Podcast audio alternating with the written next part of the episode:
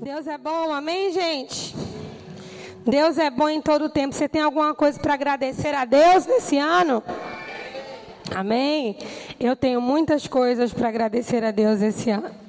Você trouxe a sua Bíblia nessa noite? Segure sua Bíblia comigo, vamos fazer uma declaração de fé. Diga comigo, essa é a palavra de Deus. Eu sou o que ela diz que eu sou. Eu tenho o que ela diz que eu tenho. Eu posso o que ela diz que eu posso. E nessa noite eu vou receber a santa, poderosa, inerrante, sempre viva palavra de Deus. E eu não serei mais o mesmo. Nunca, nunca, nunca. Se você crê, diga eu creio. Amém. Deus só pode agir por meio da sua palavra. Amém. Deus se move através da sua palavra, Deus age através da sua palavra.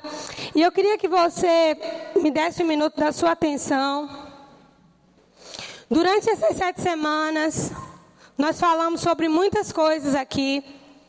E falamos que a economia ela já tem a sua previsão, nós falamos que a política já tem a sua previsão.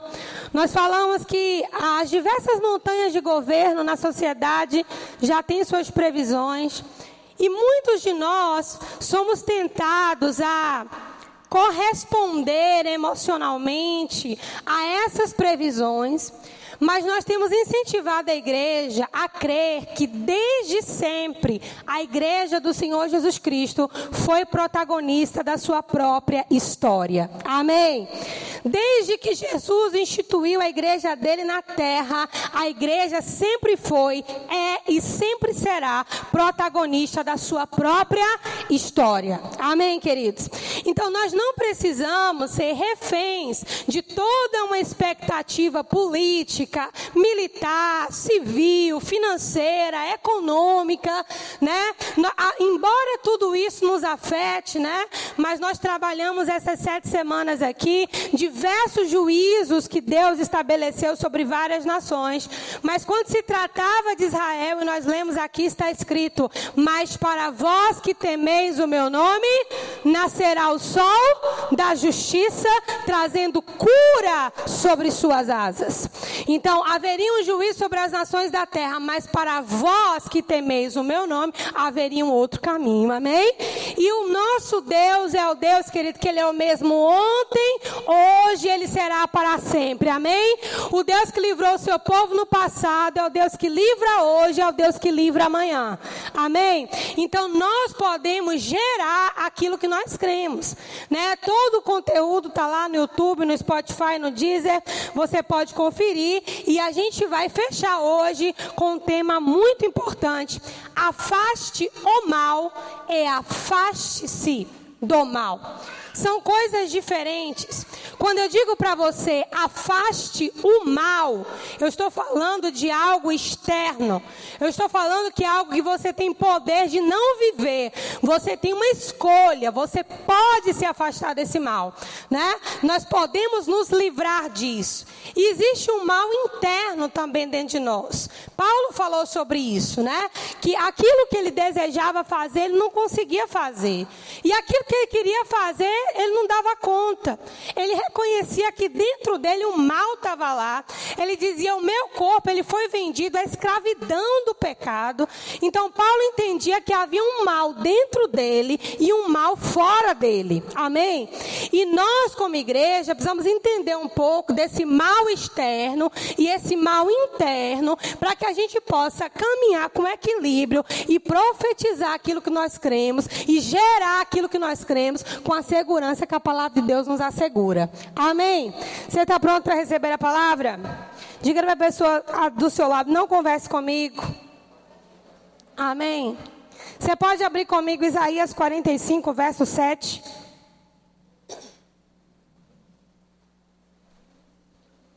Isaías 45, verso 7. É uma palavra que Deus está dando a Ciro, que era um rei pagão um rei que não conhecia Deus, mas Deus usaria Ciro para estabelecer a sua vontade e o seu reino. Isaías 45, verso 7. Você está lá comigo? Diz assim: Eu formo a luz e crio as trevas. Faço a paz e crio o mal. Eu sou o Senhor e faço todas estas coisas. Vamos ler mais uma vez e leia com atenção. Eu formo a luz e crio as trevas. Faço a paz e crio o mal.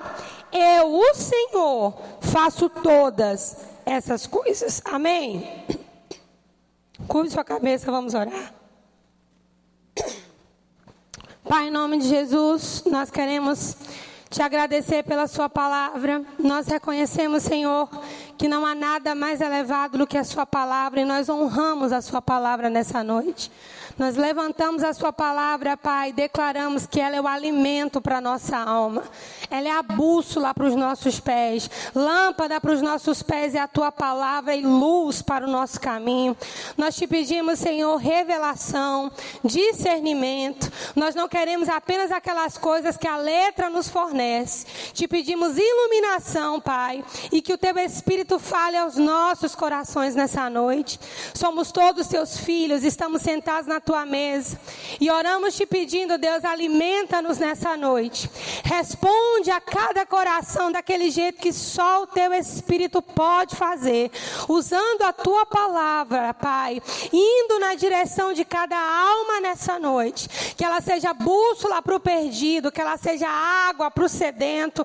Que ela seja farol para aquele que está precisando de uma direção. Nós recebemos com mansidão a palavra em nós enxertada nessa noite em nome de Jesus. Você está comigo? Diga amém. Glória a Deus.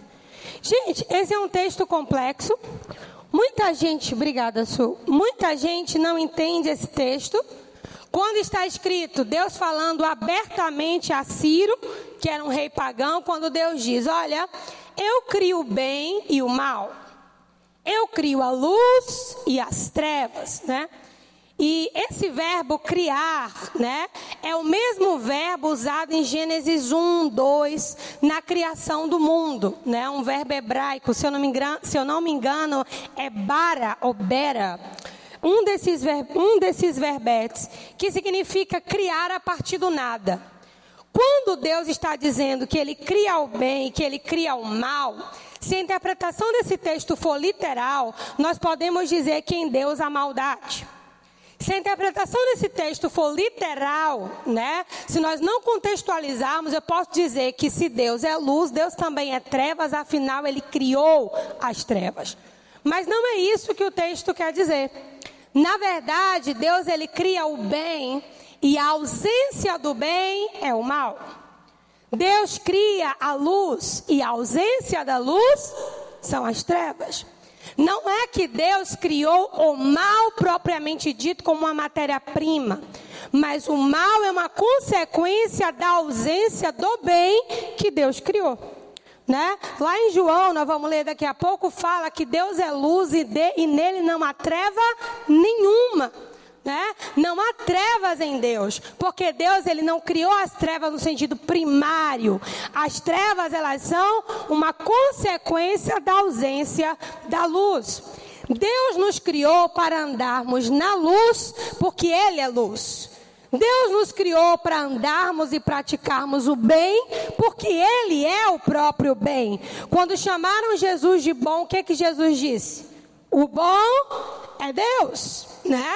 Porque várias vezes ele disse: Eu não estou aqui para fazer a minha vontade, mas a vontade do Pai que me enviou.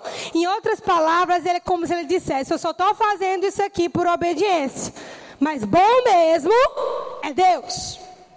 Então, bem e mal, gente, eles coexistem. Eles coexistem não apenas do lado de fora, mas dentro de nós. Bem e mal, luz, luz e trevas coexistem, mas não se misturam. Deus cria o mal e as trevas não como uma obra-prima, mas como uma consequência da ausência do bem e da luz.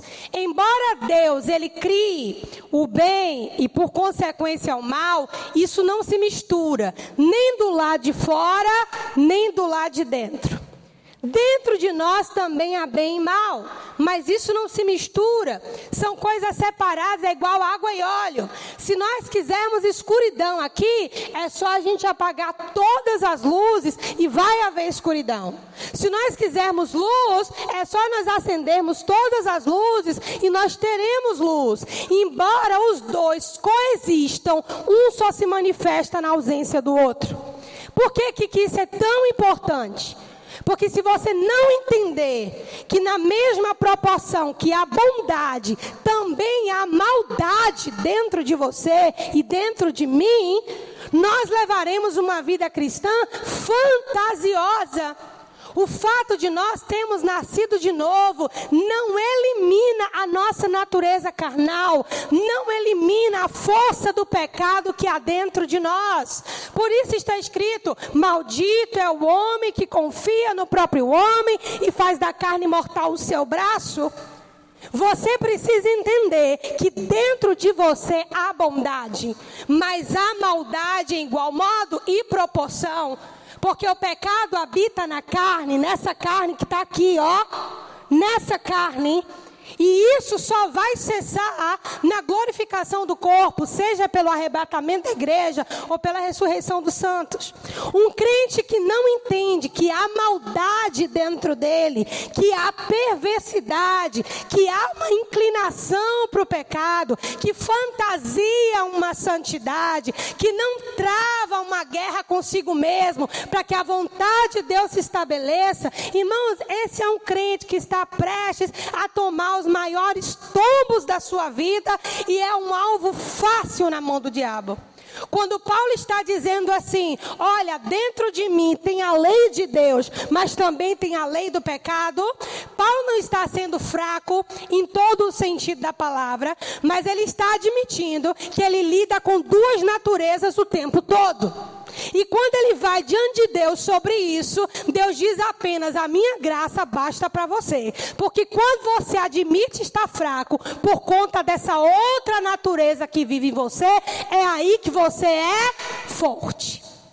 Então não adianta, querido, nós profetizarmos aquilo que nós cremos, se nós não entendemos que existe um cadinho de maldade dentro de nós. Se nós não entendemos que as nossas palavras, aquilo que nós oramos, os nossos desejos, as nossas declarações, elas podem ter um pouquinho de maldade. Quem está comigo? Elas podem ter uma inclinação natural pelas nossas dores, pelas nossas feridas, pelos nossos anseios, pelas guerras que estamos travando, pelos nossos medos. O crente, ele precisa reconhecer. Não falo nem sobre pecado, mas agora estou falando necessariamente de maldade. Maldade dentro de nós. Se você for provocado em uma área específica da sua vida, e Satanás sabe que área é essa, facilmente você perderá o controle. Quem sabe do que eu estou falando aqui? Todos nós não temos uma zona que ninguém toca que se tocar a coisa fica feia. É assim ou não é? Todos nós temos áreas na nossa vida que estão bem guardadas, mas estão carregadas de maldade. E se nós queremos, querido, ser essa boca de Deus que profetiza, que declara vida, como nós temos dito aqui na igreja, nós vamos gerar o nosso 2023. Nós não precisamos saber do nosso futuro, nós precisamos saber quem estará conosco lá. É isso que faz a diferença. Eu não preciso saber o que vai acontecer no Brasil em 2023. Eu preciso saber que Deus vai estar comigo em 2023. Amém? E se Deus está comigo, tudo vai bem. Amém? Mas ainda assim, nós devemos e podemos profetizar. Só que para que essa palavra saia alinhada com o coração de Deus, e eu quero chamar sua atenção para isso. Não despreze a maldade que ainda grita dentro de você. Não despreze isso. Porque, embora nós desprezemos e, e, a gente até finge que aquilo não existe, aquilo é uma arma em potencial nas mãos de Satanás. Pastor, e quando isso vai acabar? Irmãos, enquanto você estiver aqui na terra, esse trem vai estar tá aí. A diferença é que ele pode ser o que a Bíblia chama de mortificado. Mortificado não é morto. Amém? Mortificado, digamos que é anestesiado, é domado. É como se você tivesse uma fera dentro de você, mas está domado pelo mais forte. Você está comigo? É como se você tivesse dentro de você alguma coisa forte, mas algo mais forte doma aquilo. Mas nós ignoramos essas coisas. E às vezes até maquiamos, assim, no melhor sentido da palavra, buscando a Deus, estando na igreja, né? Amando a Jesus, cantando, ouvindo a palavra, glória a Deus. Mas aquele negócio está ali, ó, como uma bomba relógio. A qualquer momento aquilo pode explodir. E nós não admitimos essa força de maldade que existe dentro de nós.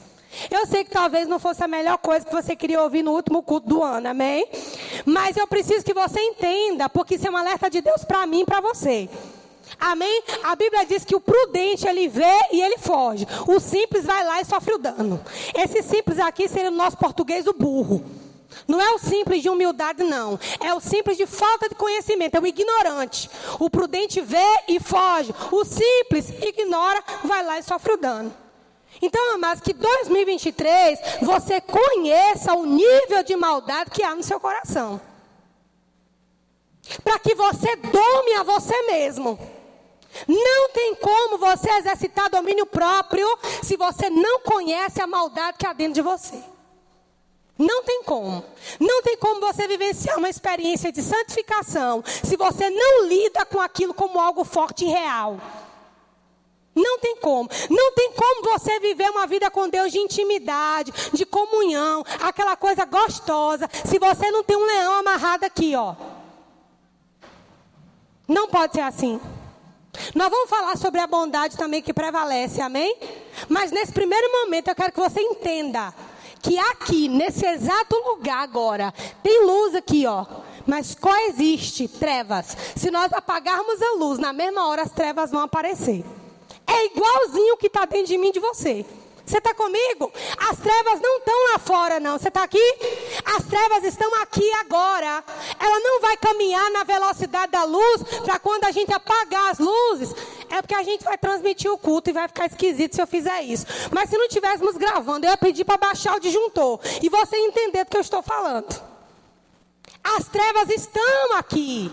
Se a luz sair, ela manifesta na hora. É a mesma coisa dentro de mim, dentro de você, querido. Se a luz da palavra está lá, as trevas estão ofuscadas. Tirou a palavra, as trevas vão prevalecer. Você está me entendendo? Então você precisa entender que dentro de você tem um bicho feio, chamado maldade. Como nós ensinamos lá no Kids, né? Concupiscência, o pecado predileto, né? A inclinação predileta que vai ali lidar com as nossas fragilidades e mazelas, né, nossa zona de fuga. Mas Deus, Ele deseja para mim e para você uma experiência de transformação. E essa experiência de transformação, de santificação, de crescimento, está diretamente ligado a, esse, a essa agilidade de você entender aquilo que está dentro de você. Minha irmã mais velha, Janete, está aqui. Ontem a gente bateu um papo até mais tarde. E eu conversando com ela algumas coisas, eu falei para ela assim, que eu percebia na minha vida, nós percebíamos em comum, em alguém nosso em comum, um tom de soberba. E eu falei para ela que eu percebi durante muitos anos aquilo na minha vida. Eu percebi que soberba caminhava comigo. Irmãos, se eu fosse fazer uma entrevista de emprego, eu sabia que eu seria chamada. Se eu fosse concorrer a uma vaga qualquer, eu sabia que eu ia me sair bem. Se eu fosse fazer uma prova qualquer, eu sabia que eu tiraria uma boa nota. É, ainda que eu fui bem educada desde pequena, mas isso não mudava o fato de uma de, dessa nuvem de soberba caminhar comigo. E eu estava compartilhando com ela que as minhas experiências pós-casamento, até pouco tempo atrás, Alguém de fora podia dizer assim: Poxa, o diabo está acabando com a vida de Susan. Querido, mas não era não. Não era o diabo acabando com minha vida, não. Era Deus domando o bicho que tinha dentro de mim. Você está entendendo? E muitas vezes nós não chegamos nos lugares que Deus tem para a nossa vida, porque nós não passamos pelas etapas e processos que precisamos passar. Vocês sabem, a maioria que convive de perto comigo, como eu sou urbana. Eu fui morar num sítio com os meus sogros, no meio do mato. Meus sogros nem aposentados eram ainda. Eu, Igor, acho que eu estava com água e ainda grávida de Yasmin. Nós passamos momentos muito difíceis. Como já contei aqui na igreja para vocês várias vezes, precisamos crer por fralda, precisamos crer por leite, precisamos crer por tantas coisas. Queridos, e Deus, Ele foi quebrando aquele orgulho, aquela altivez, Ele foi arrancando aquilo de dentro de mim. Hoje eu posso dizer exatamente como Paulo, inclusive minha mãe me chama de primitiva. Hoje eu posso dizer como Paulo, irmãos, eu sei ter muito, eu sei ter pouco, com todas as coisas estou satisfeito, eu posso todas as coisas naquele que me fortalece. Amém? Então, se você não entender o que está aí dentro, você não tem como deixar Deus trabalhar na sua vida. Porque de repente Deus está querendo tocar numa área específica e você está contendendo com o Senhor, achando inclusive que é o diabo que está trabalhando na sua história. Quando muitas vezes é Deus tocando numa área específica, porque Ele quer te entregar planos e promessas, querido. Você está comigo? Mas você precisa identificar essa inclinação de maldade, de perversidade.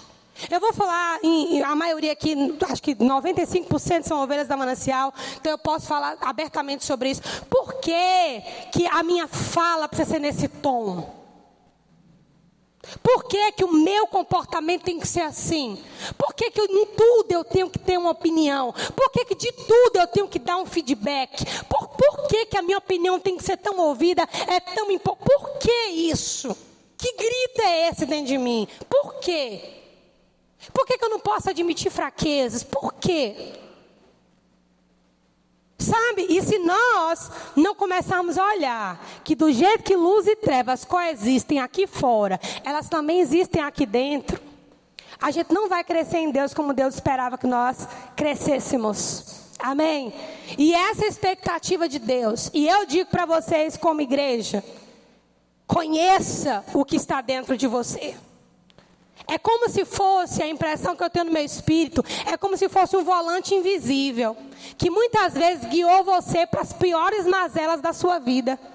Mas hoje você está na igreja, não consegue guiar você para as mesmas mazelas, mas ainda te guia para os mesmos sentimentos, para as mesmas inclinações, para, as mesmas sensações, ainda que você não pratique as mesmas obras. Todos com a auréola aqui ou alguém está recebendo a palavra? Glória a Deus. Então vamos lá, gente. O, ba, o mal e o bem, eles podem ser externos ou internos. Isso é dentro e fora do homem. Essas duas realidades também coexistem. Abra comigo, por gentileza, em Romanos 7, verso 19. Esse eu não coloquei aí, não, tá? Abre sua Bíblia mesmo. João, Atos, Romanos Romanos 7. Nós vamos ler a partir do verso 19. Olha, olha, vamos ler um pouquinho antes. Vamos ler o verso 15. Paulo falando. Porque nem mesmo compreendo o meu próprio modo de agir. Isso aqui é o apóstolo Paulo. Pois não faço o que prefiro mas sim o que eu detesto. Olhe para cá antes da gente continuar.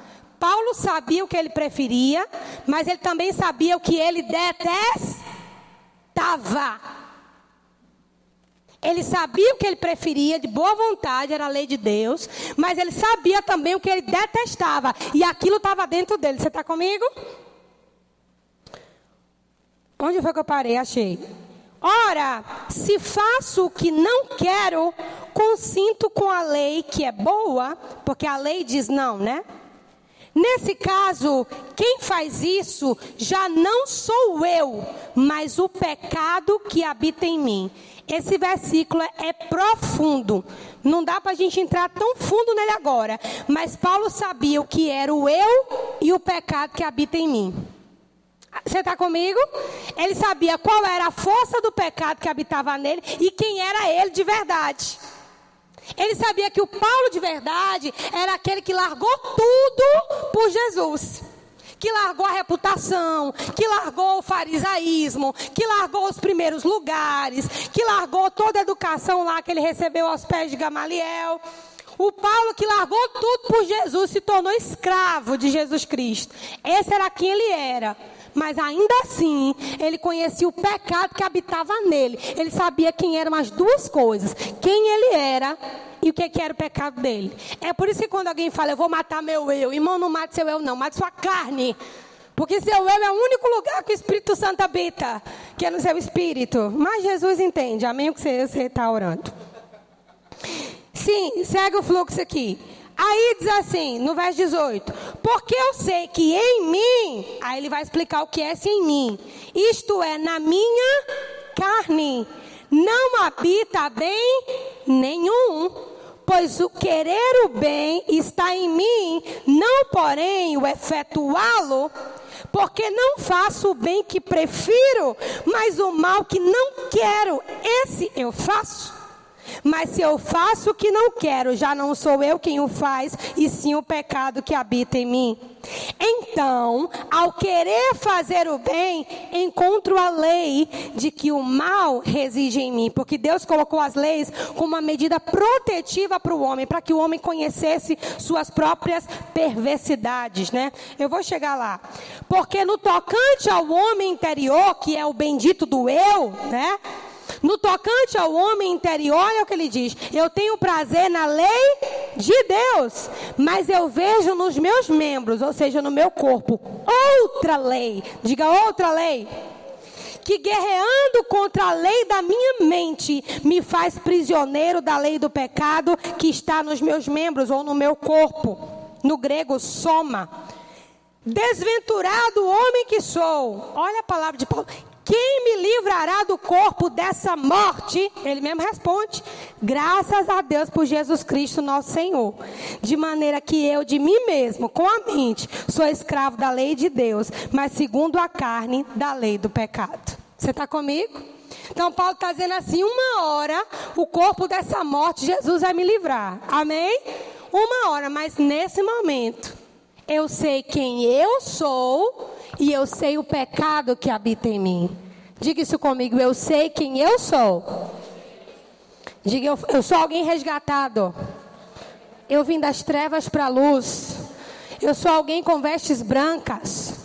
Alguém lavado pelo sangue do Cordeiro. Amém. Diga, mas eu também sei o que habita em mim. E para mim aqui é uma grande falha nossa, como igreja não identificarmos essas coisas. Amém, gente?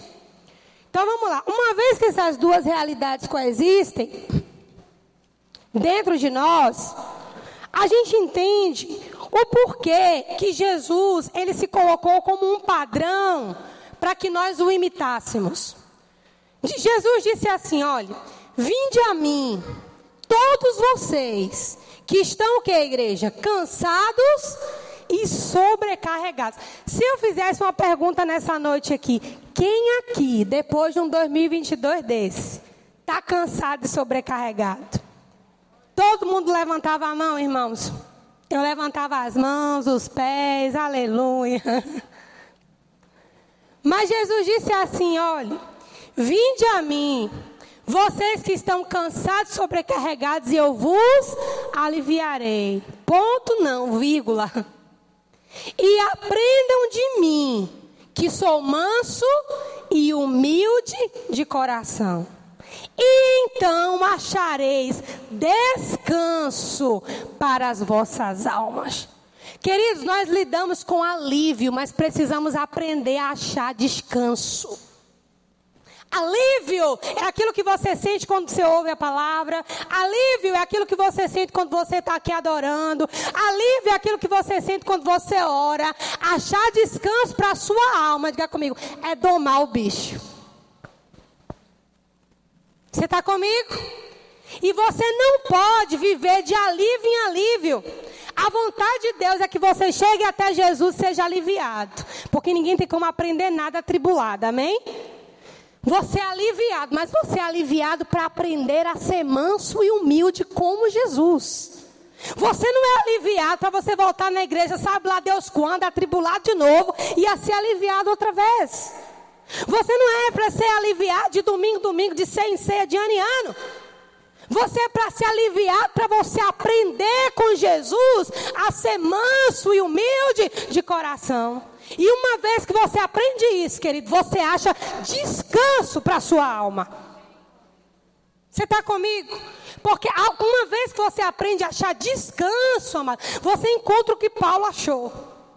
Você encontra os que os, o que os mártires encontraram. Você encontra o que os apóstolos encontraram. Você encontra descanso. E essa palavra descanso ela é muito chave na Bíblia, porque é o que Israel buscou o tempo todo descanso. O autor aos Hebreus ele fala: Canaã não é descanso, não.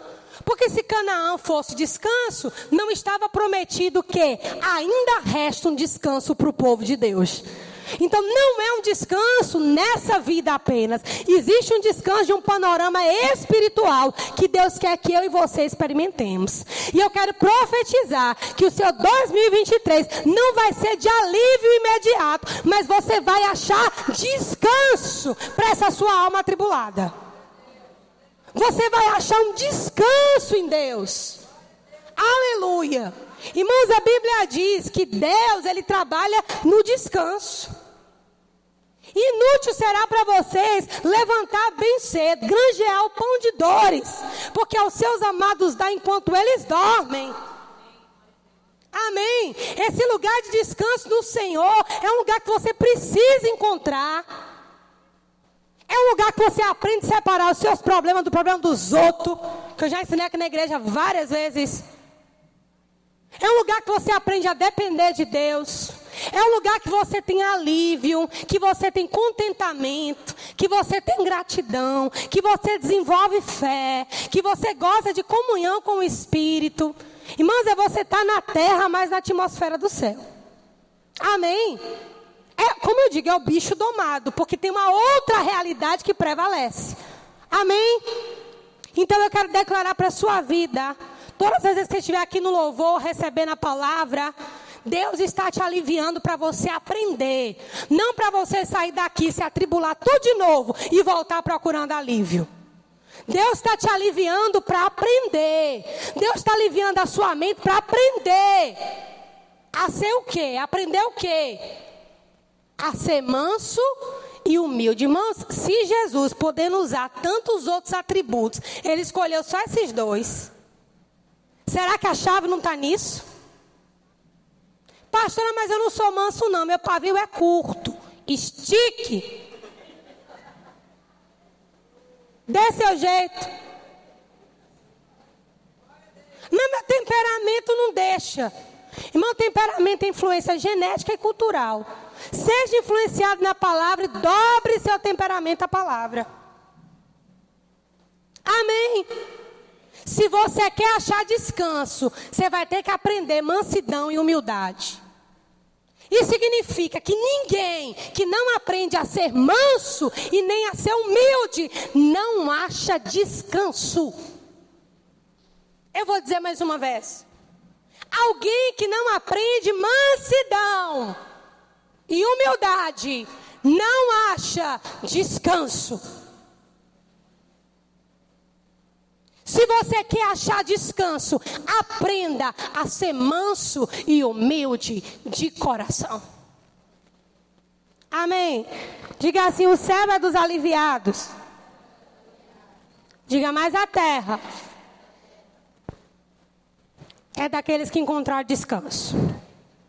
Se você quer viver o plano de Deus para sua vida nessa terra aqui, e ainda dá tempo, seja lá qual for a sua situação, você tem que achar descanso. Amém, gente? Glória a Deus. Abra comigo em 1 João, capítulo 1.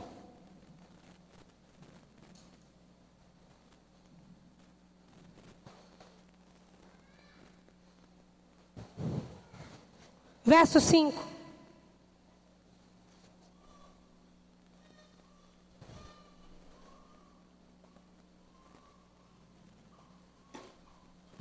Diz assim: Ora, a mensagem que da parte dele temos ouvido e vos anunciamos é esta: que Deus é o que, gente? Luz, e nele não há treva nenhuma. Se dissermos que mantemos comunhão com Ele e andarmos nas trevas, não praticamos a verdade. Se, porém, andarmos na luz, como Ele na luz está, mantemos comunhão uns com os outros, e o sangue de Jesus, seu Filho, nos purifica de todo o pecado. Volte comigo para o versículo 6. Se dissermos que mantemos comunhão com Ele e andarmos nas trevas, mentimos e não praticamos a verdade. O que seria andar nas trevas? Para você? O que seria andar nas trevas? Andar numa vida deliberada de pecado? Sim, mas não só isso. Andar nas trevas é andar em qualquer lugar, situação, circunstância que Deus não possa estar presente, porque Deus é luz. Amém. Então, não, não são os pecados mais cabeludos que vêm à sua mente. Andar nas trevas é andar, falar, consentir, agir de qualquer forma em ambiente que Deus não possa estar presente. Se não tem luz, o que é que tem lá? Tem trevas, porque luz e trevas coexistem. Amém? Então ele diz: nós estamos mentindo, não estamos praticando a verdade. Agora no verso 7: Se porém andarmos na luz, mas não é só andar na luz, como Ele na luz está. Onde Jesus está, igreja? Na luz. Mantemos comunhão uns com os outros. E o sangue de Jesus, seu Filho, nos purifica de todo o pecado. Amém. Andar na luz, um dos primeiros sinais de quem anda na luz, é alguém com fácil vínculo de comunhão. Alguém que consegue suportar as falhas uns dos outros. Comunhão, comunhão é viver como um. Amém. Quando Isaías ele viu a face do Senhor, o trono do Senhor, Isaías 6:1. Vocês lembram como está escrito lá? No ano que morreu o rei Uzias, eu vi o Senhor. Quem está dizendo isso é Isaías. Onde o Senhor estava? Assentado no alto e sublime, e sublime trono. E os querubins estavam diante dele. Cada um deles tinha seis asas. Com duas cobriam o rosto, com duas cobriam os pés e com duas voavam. E clamavam uns aos outros, dizendo: Santo, Santo, Santo é o Senhor dos Exércitos, e toda a terra está cheia da sua glória. Então disse eu. O que foi que esse eu disse? Ai de mim. Porque eu tenho lábios impuros. Olha como Isaías sabia certinho onde estava o bicho. Na boca. Porque eu tenho lábios impuros. Ou seja, meu problema é a minha língua. E eu habito no meio de um povo linguarudo igual a mim. Porque vou te falar, há uma grande influência na sua cultura sobre o seu modo de ver a Deus, ver o próximo e sobre o seu comportamento. Amém? Quando Isaías reconhece, olha o que a Bíblia diz. Então, um dos querubins voou, trazendo uma tenaz com uma brasa que tiraram do altar, e tocou os meus pés, e disse: Vai. Tocou aonde? Tocou os meus lábios e disse: O teu pecado foi perdoado. Porque pecado é o que ele fez. E a tua iniquidade removida. O que é iniquidade? Pecado cultural, aprendido, familiar. Todo mundo faz. Então eu ouvi uma voz, como dos umbrais, a voz do que clamava: Aqui enviarei quem há de ir por nós. Então disse eu, com a boca que acabou de ser purificada: Eis-me aqui, envia-me a mim. Quando você está na luz, querido, você sabe aonde Deus precisa tocar. Amém? Isaías sabia onde Deus precisava de tocar. Ele sabia, inclusive, como ele se transformou nesse homem. Porque ele sabia, meu povo tem a língua tão grande quanto a minha. Amém, gente? Então, por isso que a Bíblia está dizendo: não adianta eu dizer que eu estou na luz, mas a minha boca diz o contrário. Mas o meu comportamento diz o contrário. Mas as minhas atitudes dizem o contrário. Não, e não é só estar tá na luz, na luz da sua cabeça. Eu acho engraçado assim que João foi muito preciso, porque hoje todo mundo fala de luz e de energia, não é verdade? Aí ele diz assim: olha, se nós estivermos na luz como ele na luz está, ou seja, essa luz específica, viu? A luz de Jesus. Nós temos comunhão uns com os outros. E o sangue do seu filho nos purifica de todo pecado. Amém? Diga quanto mais perto de Deus, quanto mais perto da luz, a luz manifesta toda a treva. Amém? Então, o mal externo, ele pode ser evitado, né? Esse mal que está do lado de fora, né? O mal externo pode ser evitado através da obediência aos mandamentos e leis de Deus, que são protetivos, tanto individualmente quanto geracionalmente. Esse mal que eu me refiro do lado de fora são as penalizações. Né? Quando você vai ler lá Deuteronômio 28, que é o capítulo que fala sobre as bênçãos e as maldições. Lembra quando Paulo falou assim, antes de irmos para Deuteronômio, quando nós lemos lá em Romanos, que Paulo disse assim: quando eu procuro e eu me deparo com a lei do pecado, poxa, aí eu vejo que a lei de fato está certa. O que, que Paulo está dizendo com isso? Todos os nãos da lei têm um motivo.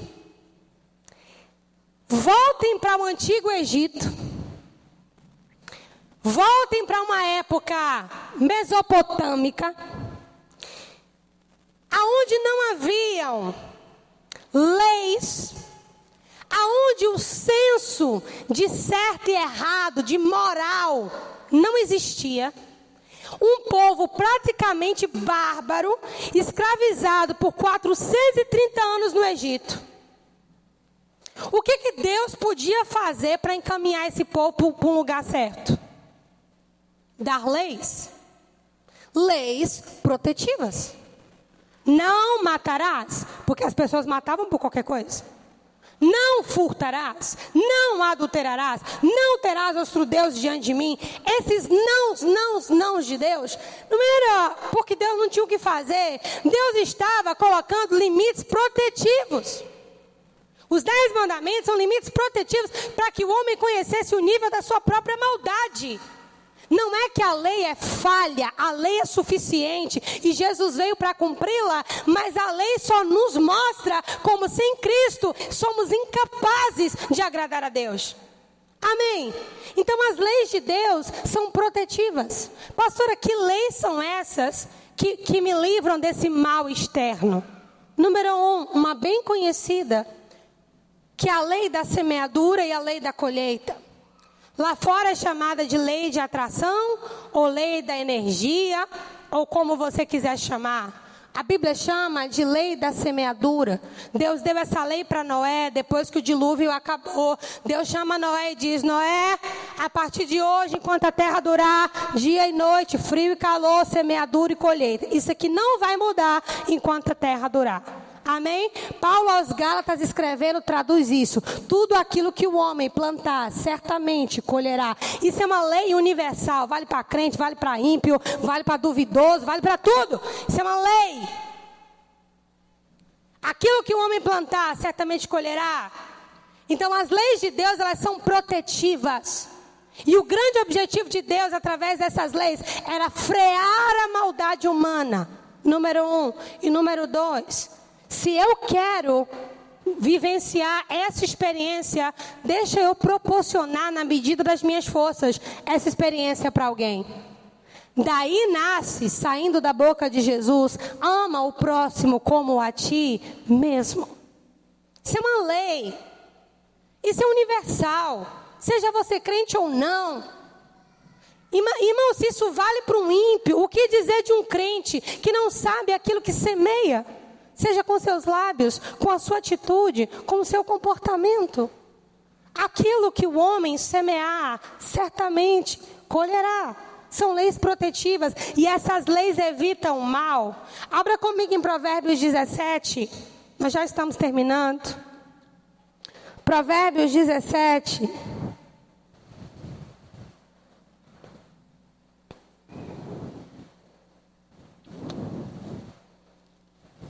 Deus está falando alguma coisa ao seu coração nessa noite? Amém. Provérbios 17, nós vamos ler o verso 13. Quanto àquele que paga o bem com o mal, não se apartará o mal da sua casa. Vamos ler de novo. Quanto àquele que paga o bem com o mal, não se apartará o mal da sua casa. Pastora, tem umas coisas que parece que insistem na minha vida e não mudam, é a maldade constante que está lá, não aparta da minha casa, um espírito de confusão, de rebelião, de ira, desagregação familiar. Querido, nós precisamos ser inteligentes, porque a palavra de Deus, ela nos ensina. Será que nós não temos pago o bem por mal? Será que nós não temos recebido ou já recebemos bondade e pagamos com maldade de alguma forma, desonra, mentira? Aquele que paga o bem por mal, o mal não vai se apartar da sua casa. Então eu preciso ver isso. Tem mal que eu posso evitar. Tem coisas que estão além da capacidade humana. E essas coisas estão guardadas na soberania de Deus. E a soberania de Deus é um terreno onde o homem não pisa, só pertence a Ele. Então, essas coisas deixa com Deus. Estou falando daquelas que estão no alcance das nossas mãos. Quantas coisas alguém nos proporcionou e nós pagamos com o mal. Eu vou dar um exemplo para você simples, simples. É pequeno, talvez, diante das histórias de vida aqui presente. Eu trabalhei na, na reitoria de uma universidade e o nome da minha diretora era a doutora Jesusa. Nunca me esqueci do nome dela. Jesusa. Com um nome desse nem dá para esquecer, né? Irmãos, eu não, eu não sei se era carnaval, se era São João. Era algum feriado desse que eu queria participar do retiro da igreja. E a mulher não deixou eu ir. Eu não sei se era uma sexta-feira que eu queria imprensar ou se era uma segunda-feira. Era uma coisa assim. Mas eu queria muito, muito mesmo. E eu sabia, nessa época eu trabalhava com planilha de licitação. Eu sabia que eu podia dar conta no dia anterior e no dia seguinte meu trabalho nem faria tanta falta assim. Porque não, não era uma coisa que eu precisava estar fazendo o tempo todo. Gente, ela não quis deixar eu ir. E adivinha só, eu fui. Lembra que eu falei da raiz da soberba lá? Eu fui. Irmão, quando eu voltei na segunda-feira ou na terça, que eu não me lembro, ela falou assim: Susan, eu gosto muito de você. Eu trabalharia com você por muito tempo. Mas você é jovenzinha, preciso te ensinar uma coisa para tu levar para tua vida. Na vida a gente não fecha portas e você acabou de fechar uma, você está demitida. Ela falou assim: Eu poderia ficar com você, mas você precisa aprender uma lição. Na vida, a gente não fecha portas, porque a gente não sabe de quem a gente vai precisar amanhã. Pois da reitoria da universidade almofadinha, eu fui trabalhar numa loja de cartucho, de impressora. Nós não podemos pagar o bem com o mal. Irmãos, isso tem consequências. Nós precisamos avaliar a nossa vida. Fim de ano é um período tão propício para isso, assim. Avaliar. Pô, pô, será que eu não. Será que alguma coisa aqui também tem uma participação minha? Né? E levarmos diante de Deus, porque Deus nos chamou para andar na luz e no bem. Amém? E na verdade, tem mal que dá para evitar. Diga comigo, o mal que dá para evitar é aquele que, se eu obedecer a palavra, Deus garante que estará comigo. Amém? Você pode dizer, pastora, mas será só para Israel? Não, é não, é porque não dá tempo, que o horário já foi. Mas Deuteronômio 28, lá em casa, você vai ver Deus dizendo: Olha, se vocês ouvirem a minha voz, se vocês obedecerem a minha palavra e vocês andarem diante dos meus estatutos, essas bênçãos seguirão vocês. Ele vai listar as bênçãos que seguirão.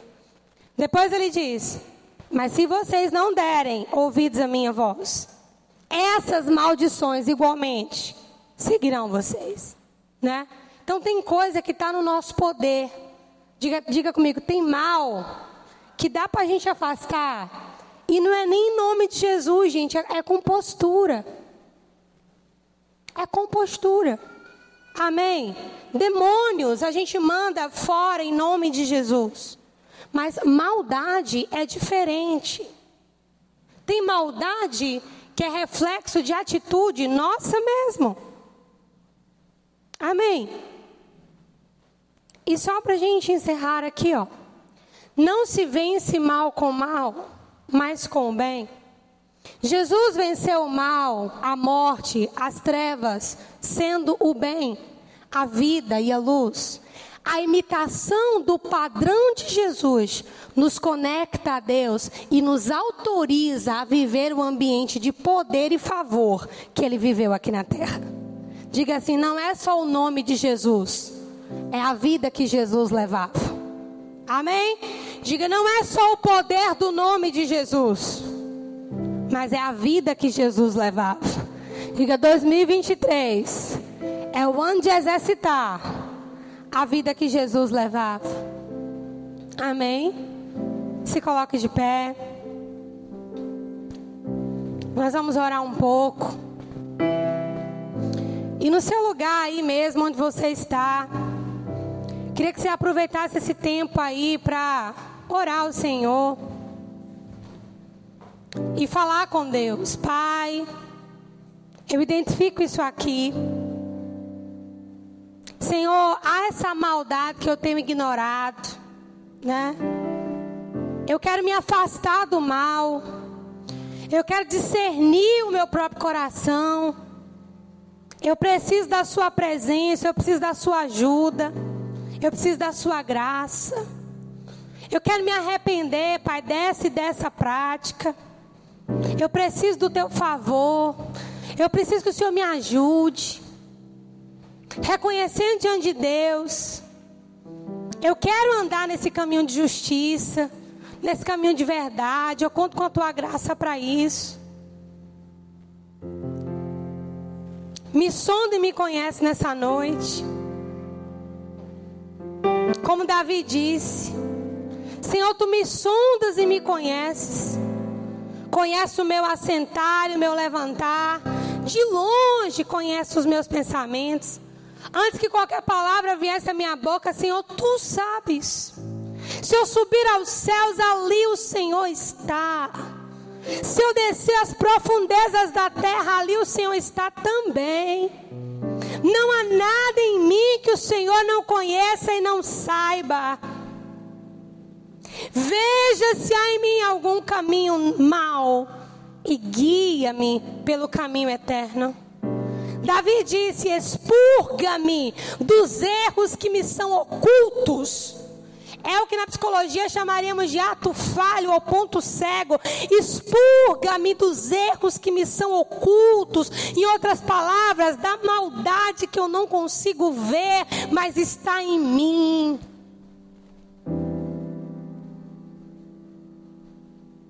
Ore no seu lugar.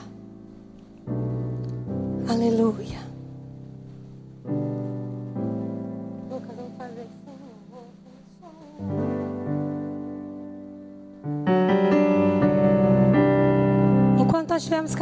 Canção, eu queria que você orasse no seu lugar.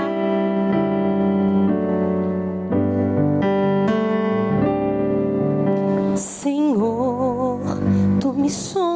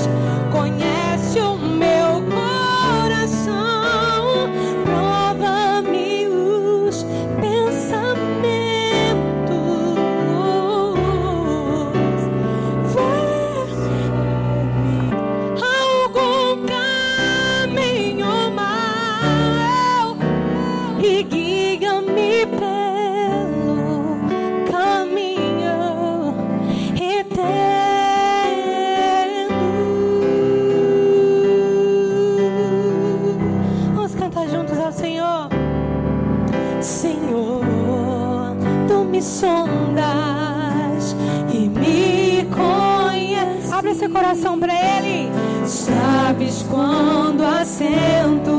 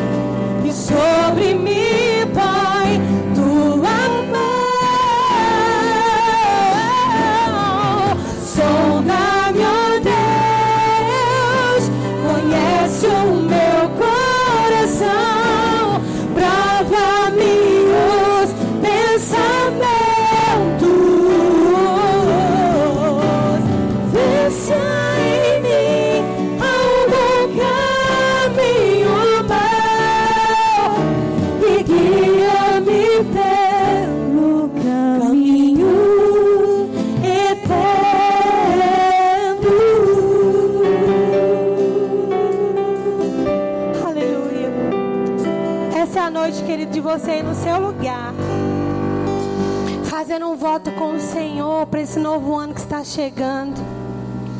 Um ano de não ignorar aquilo que você sabe que está dentro de você. De fazer esses reparos, de devolver com bondade aquilo que você recebeu com bondade. De colocar a sua alma e o seu coração diante do Senhor. Afastarmos do mal, inclusive da aparência do mal. A aparência do mal não é mal, mas é tão perigosa quanto a própria aparência, quanto o próprio mal. E muito crente não anda na maldade, mas anda na aparência do mal. Querida, Bíblia diz lá em Tiago que em Deus não há sombra de variação. Deus não anda nesse terreno de sombras. E nós não podemos andar nesse terreno de sombra. Terreno de sombra é terreno do diabo. Está escrito que aqueles que estavam em trevas, aqueles que estavam na região da sombra da morte, virão uma luz. A única sombra que você tem que estar é a sombra do Altíssimo. Mas não numa vida de sombras. na aparência do mal. Fuja da aparência do mal. Fuja disso. Fuja disso. E vá para um lugar de segurança. Em nome de Jesus. E eu queria convidar a vir aqui na, na frente para nós orarmos e encerrarmos. Aquelas pessoas que nessa noite querem fazer em comunhão um voto com o Senhor de nesse ano não andar levianamente. Como a Bíblia diz, devemos andar prudentes, remindo o tempo, porque os dias são maus. Meu pastor me ensinou isso. Nós podemos orar no nosso lugar, mas quando nós viemos à frente, isso é um testemunho para nós mesmos, não é nem público, é para nós. E se você está aqui nessa noite e há esse desejo no seu coração, nós vamos orar juntos. Eu quero consagrar os meus lábios ao Senhor. Eu quero consagrar a minha vida ao Senhor para esse novo ano, para esse novo tempo. Vem cá que nós vamos orar juntos. Aleluia. Tudo aquilo que tem impedido você de viver uma vida com Deus, isso vai cair por terra em nome de Jesus. Toda a prisão diabólica na mente, no coração toda a estrutura de rancor, tudo aquilo que o inimigo vem trabalhando ao longo dos anos para manter você nesse cativeiro. Em nome de Jesus, isso vai ser desfeito. Nós cremos no poder do nome de Jesus. E você vai sair daqui livre, livre, livre para tomar essa estrutura. Porque maior é o que está em você e em mim do que aquele que está no mundo. Aleluia! Deus tem novidade de vida para você. Deus tem novidade de vida para você. Pai, em nome de Jesus, aqui estão os teus filhos e a tua igreja que é sua. Eu me incluo com eles, clamando a sua misericórdia e a sua graça sobre a minha vida também. Juntos diante de ti, Pai, nós queremos nos arrepender de caminharmos durante tanto tempo em leviandade nos lábios, nos pensamentos, no comportamento. Por tantas vezes caminharmos nessa região de sombras, sem discernir a vontade do Senhor, sem discernir o nosso próprio coração, sem discernir as nossas próprias atitudes. Mas essa não é a nossa vontade, Pai. O eu que está dentro de nós ama a tua palavra, ama a sua lei. Esse é o pecado que habita em nós, mas não é quem nós somos. E é por isso que nessa noite, Pai, nós queremos fazer um voto ao Senhor de santificação, de entrega, de humano, Pai, com um olhar mais atento, com um discernimento mais apurado, com essa estrutura maleável, Senhor. Queremos ser vasos que o Senhor pode moldar. Queremos ser vasos que o Senhor pode moldar, que o Senhor nem precisa quebrar, mas que aceita que o Senhor molda e lapide, Pai. Nós nos colocamos nas tuas mãos e dizemos: faz em nós a sua vontade. Nós não somos ovelhas sem pastor, não somos um povo sem rebanho, somos ovelhas do sumo pastor Jesus Cristo. E nós queremos aprender, Pai, a viver a vida que o Senhor tem para nós. Nós não queremos alívios e alívios, nós queremos achar descanso descanso. E eu quero profetizar em nome de Jesus que o povo dessa igreja vai andar no descanso do Senhor. Não terá entre nós, Pai, um povo de alma tribulada. Quem entrar aqui com a alma tribulada vai ser aliviado pelo Senhor para aprender o caminho da mansidão e da humildade. Porque nós queremos andar segundo a tua vontade para as nossas vidas. Eis-nos aqui, Pai. Faz a sua vontade. Em nome de Jesus. Você pode dizer amém? Glória a Deus, volte para o seu lugar. Aleluia.